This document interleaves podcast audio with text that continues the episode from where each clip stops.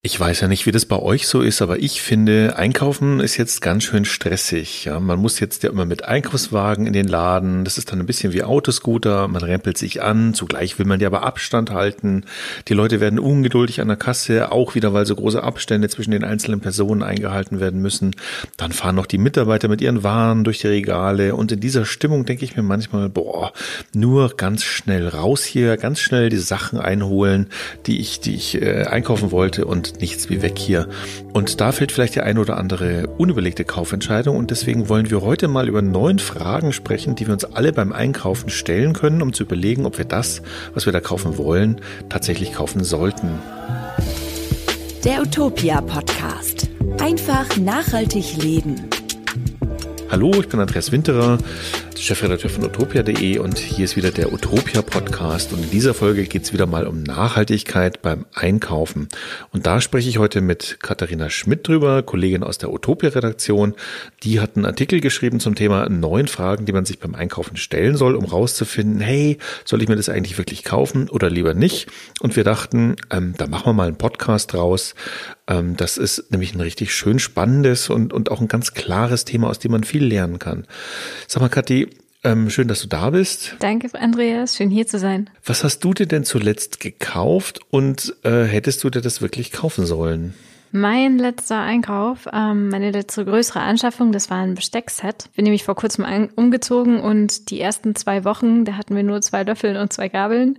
Das war ganz schön hart. Da, aber jetzt haben wir uns eben ein Set geholt. Das war ein bisschen was Hochwertigeres, was dann auch länger hält.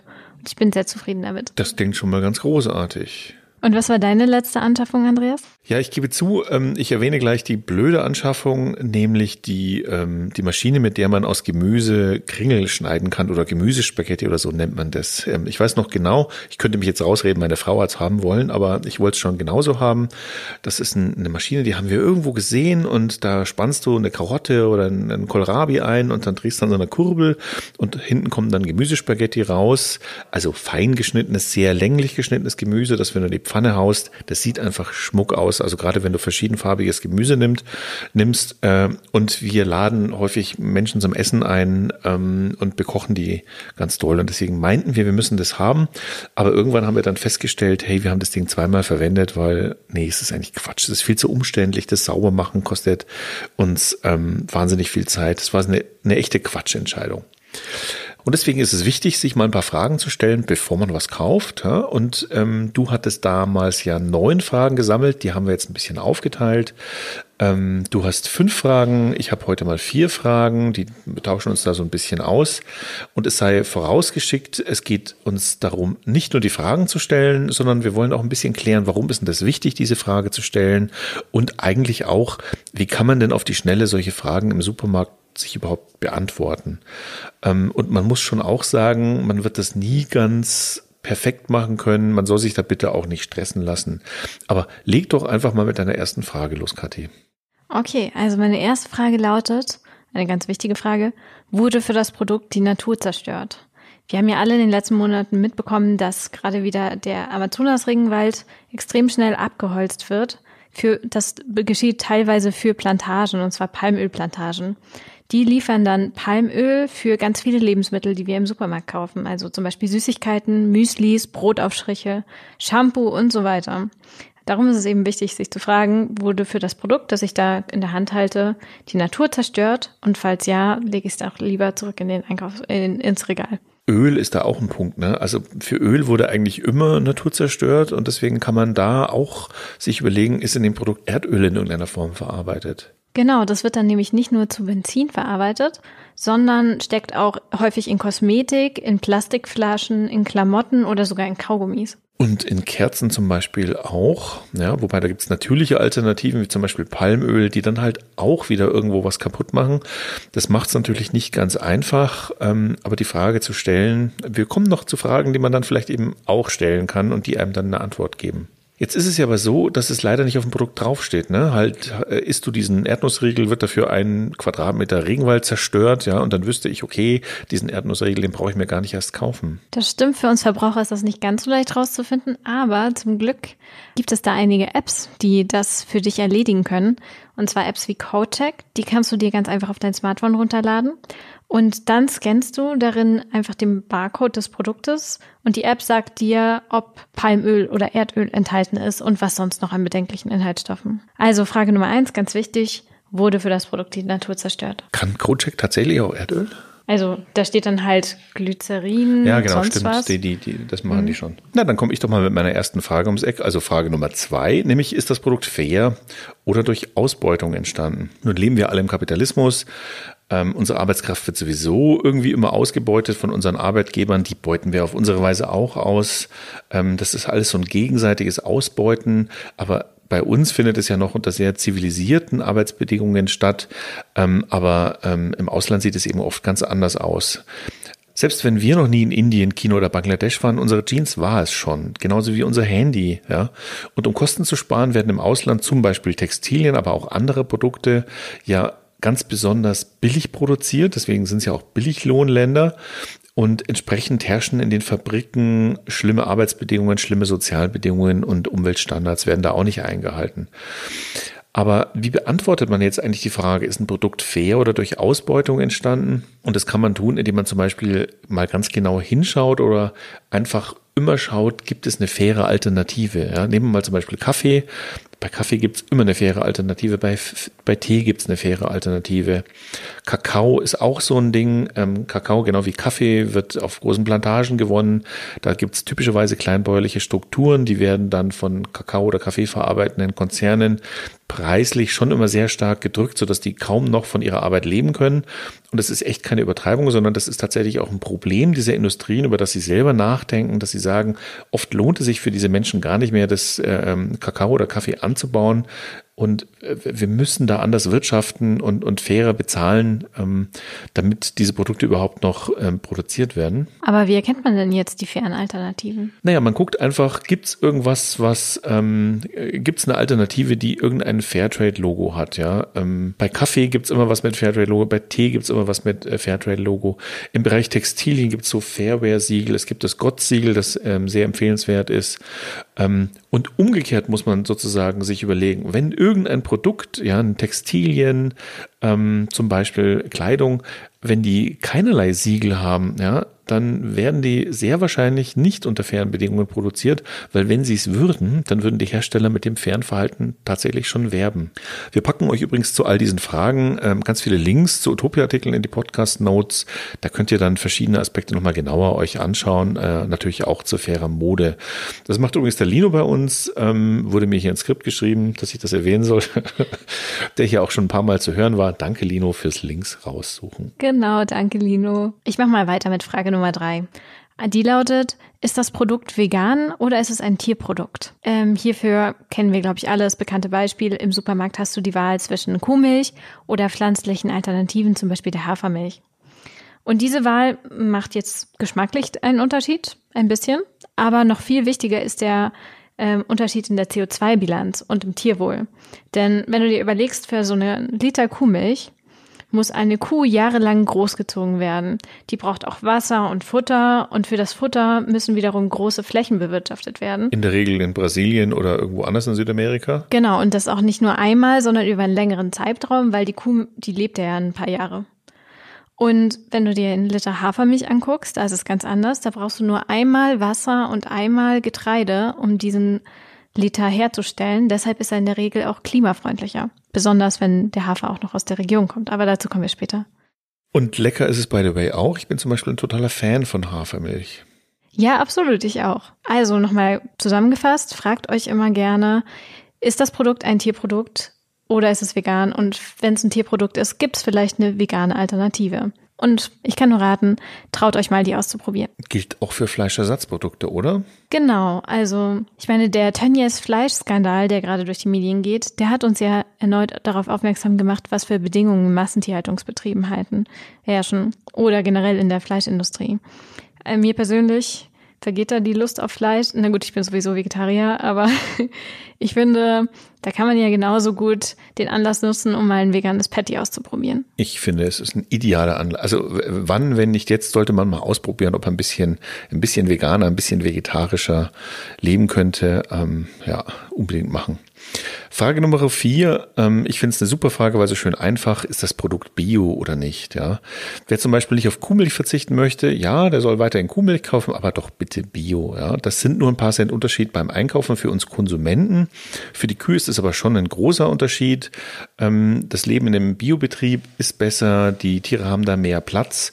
Ähm, es geht auch um anderes Futter. Zum Beispiel bei Bio-Eiern oder Biohühnern ähm, ist es einfach so, dass ähm, das Futter selber dann Bio sein muss zu einem gewissen Anteil, ich glaube 75 Prozent.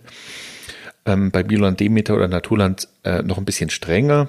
Und ähm, wenn man sich überlegt, diese Skandale zum Beispiel im Zusammenhang mit Eiern, ähm, die kommen oft durch schlechte Futtermittel zustande oder dass da irgendwelche Industriereste ähm, verfüttert werden und oder, oder denkt man nur mal an den, an den Rinderwahn von damals, der auch entstanden ist, weil Tiere an andere Tiere verfüttert wurden.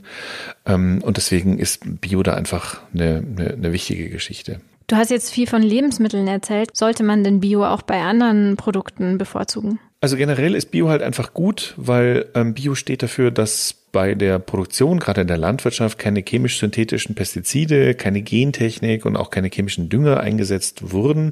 Aber nicht nur Lebensmittel werden ja in der Landwirtschaft produziert, äh, auch Kleidung zum Beispiel äh, basiert eben auf Baumwolle.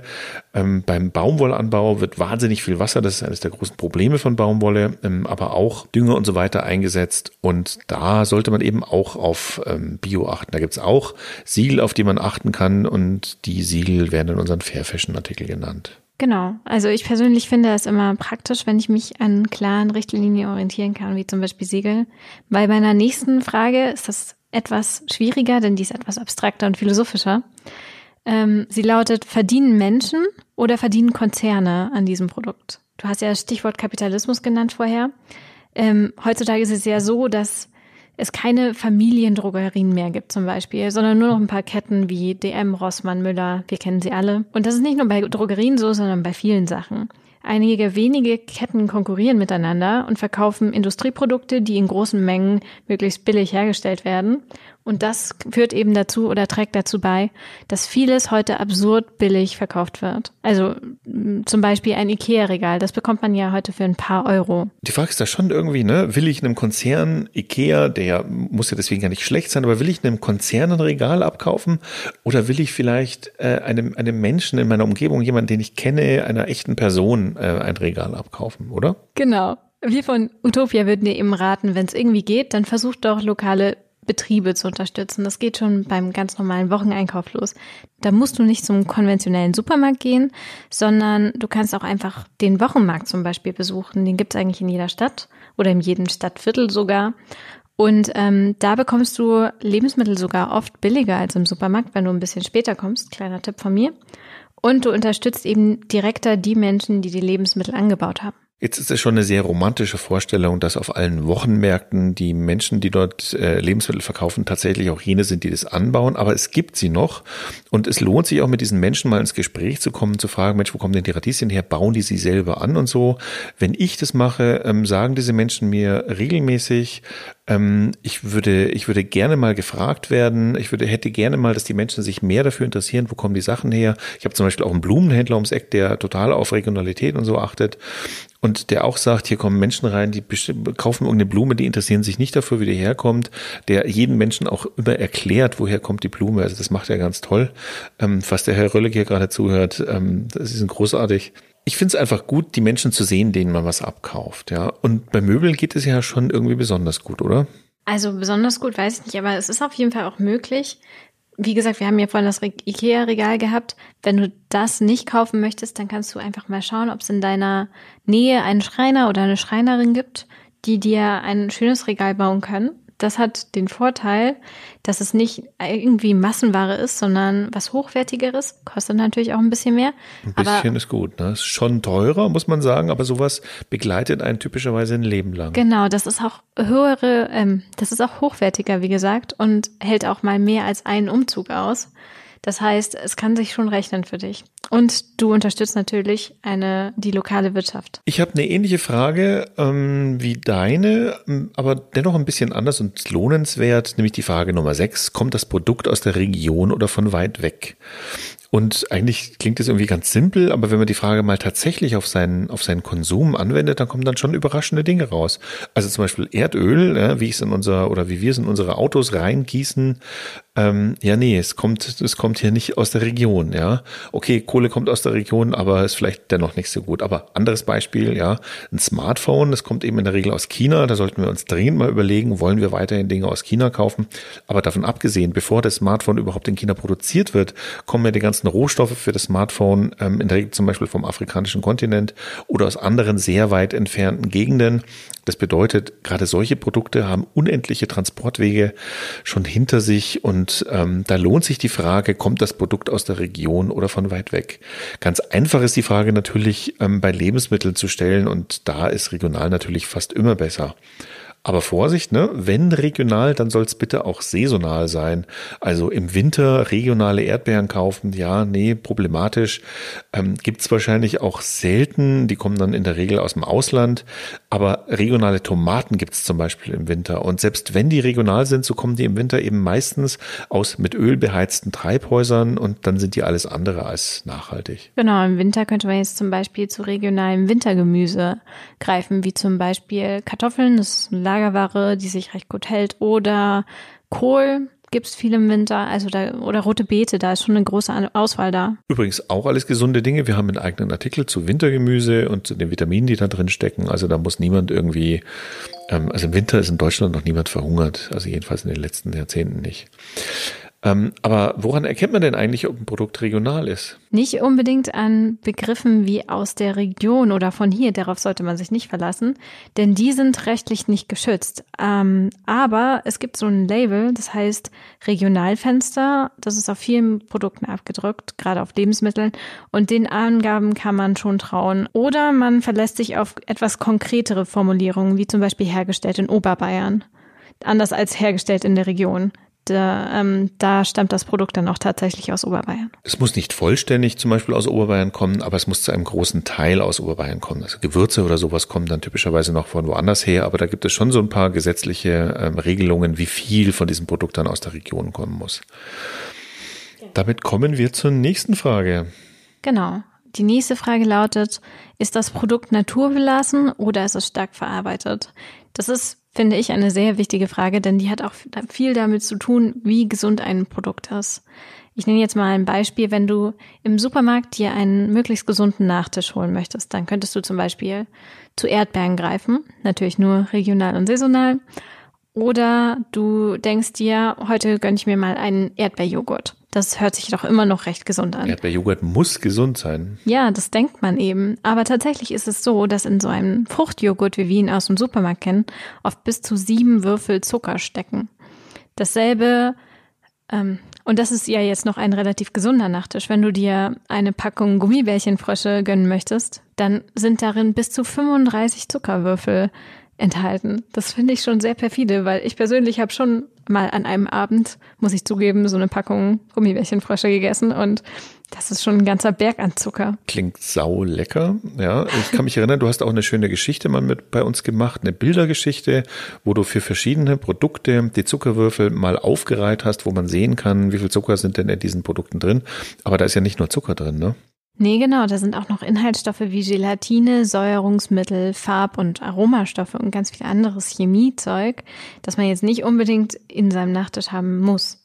Ich würde raten, wer es gesund haben möchte, der kann sich ja die frischen Erdbeeren trotzdem im Supermarkt kaufen und die in ein bisschen Naturjoghurt oder Naturhaferjoghurt einrühren. Das ist dann schon mal ein bisschen natürlicher, würde ich sagen. Kommt natürlich auch auf den Joghurt an. Insgesamt kann man sagen, dass der selbstgemachte Joghurt genauso lecker schmeckt und genauso süß ist und für die Umwelt und für mich die bessere Wahl ist. Darum finde ich die Frage ganz wichtig, ist das Produkt naturbelassen Oder ist es stark verarbeitet? Ähm, der Punkt mit dem stark verarbeitet ist übrigens nicht nur ein gesundheitlicher Punkt, ne, sondern jeder Verarbeitungsschritt bedeutet ja auch wieder einen Transportweg, bedeutet auch wieder einen Energieverbrauch. Das bedeutet, das ist schon stark vereinfacht, aber also als Richtwert über den Daumen gepeilt, wenn etwas äh, stark verarbeitet ist, dann hat es in der Regel auch einen äh, größeren ökologischen Fußabdruck. Mm, bei der Frage 8, ähm, das finde ich eigentlich die wichtigste Frage überhaupt.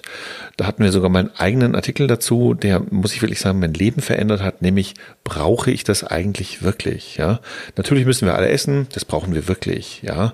Ähm, wir wollen technologisch auch irgendwie auf Höhe der Zeit sein, also online Musik hören, Serien gucken, unbedingt nach utopia.de surfen, unterwegs ein Foto machen, ja, alles okay. Aber muss es dafür wirklich das neueste Smartphone, die neueste Kamera, das neueste Notebook sein? Oder oder reicht für ein bisschen YouTube und Word oder eben auch utopia.de surfen nicht auch ein älteres Modell? Ja, das sieht dann vielleicht nicht so gut aus, ähm, aber ist es wirklich heute noch wichtig? Also wenn ich jemand mit einem neuen iPhone sehe, bin ich irgendwie nicht neidisch, sondern denke, ja, was ist jetzt besser daran als an meinem ähm, Fairphone, ja. Es gibt übrigens auch Betriebssysteme, die man auf alte Handys aufspielen kann. Ähm, bei Computern ist es noch leichter. Da gibt es zum Beispiel Linux, da gibt es Textverarbeitung, Browser, gibt alles, was man braucht und damit kann man auch alte Rechner wieder zum Laufen bringen. Ähm, da sollten wir mal einen Artikel zu machen, haben wir allerdings noch nicht. Aber nicht nur für Technik gilt es, es gilt auch für Klamotten, es gilt für, für Schuhe, ähm, aber das ist wahrscheinlich, oder für Küchengeräte. Also ich glaube, Küchengeräte, genau, da sind wir nämlich wieder bei meinem Gemüseschnippel-Ding. Da ja. hast du Erfahrung. Hätte ich mir diese Frage gestellt, nämlich brauche ich das wirklich? Äh, heute lautet die Antwort definitiv nein, niemand braucht so eine Maschine. Kommen wir auch schon zur letzten Frage für heute. Und zwar die lautet, muss es neu sein oder gibt es das auch gebraucht? Sehr ähnlich zu deiner Frage, aber auch ein wichtiger Aspekt. Der gilt zum Beispiel für Technik, für Klamotten und vor allem für Haushaltsgeräte wie Staubsauger und Toaster. Die muss man nicht immer neu kaufen, sondern gebraucht gibt sie meist viel billiger.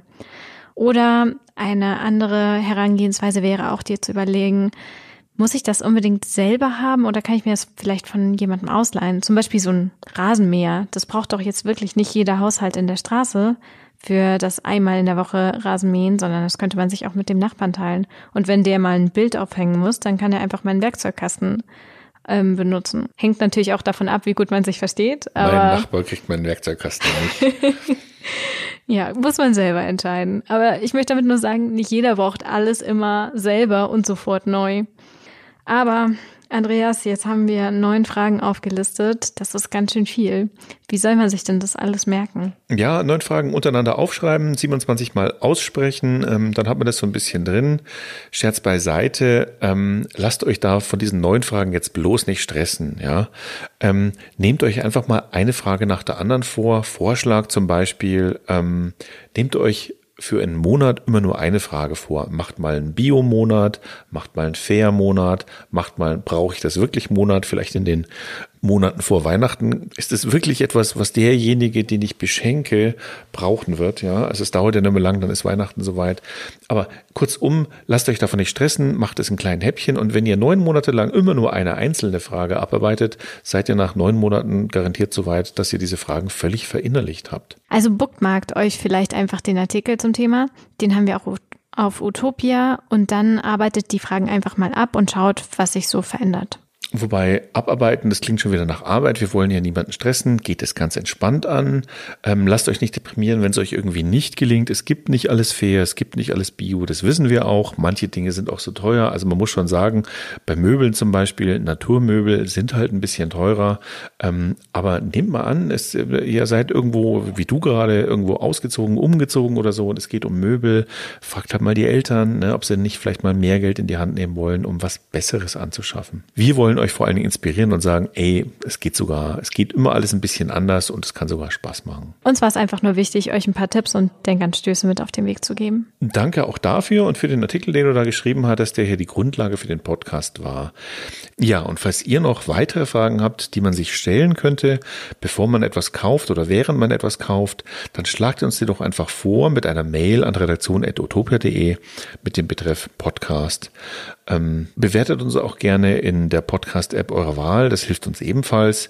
Oder ähm, tippt auf den Abonnieren-Button, dann werdet ihr nämlich informiert, wenn eine neue Folge online geht. Das ist ja bei uns wöchentlich der Fall. So, und heute mal am Ende des Podcasts erwähne ich nochmal unseren Sponsor, nämlich die Triodos Bank. Die haben nämlich neben einem nachhaltigen Girokonto und einem nachhaltigen Fonds jetzt auch ein komplett klimaneutrales Depot.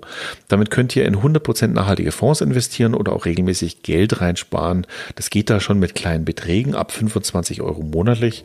Finde ich super, wenn man sich so mal in das Thema nachhaltige Fonds rantasten kann. Einfach mal triodos.de besuchen und den Bereich nachhaltig investieren abchecken. Und wir hören uns dann hier wieder in der nächsten Woche. Bis dahin, Andreas, mach's gut. Ich danke dir für deine großartigen Fragen. Mach's gut. Ciao. Ciao.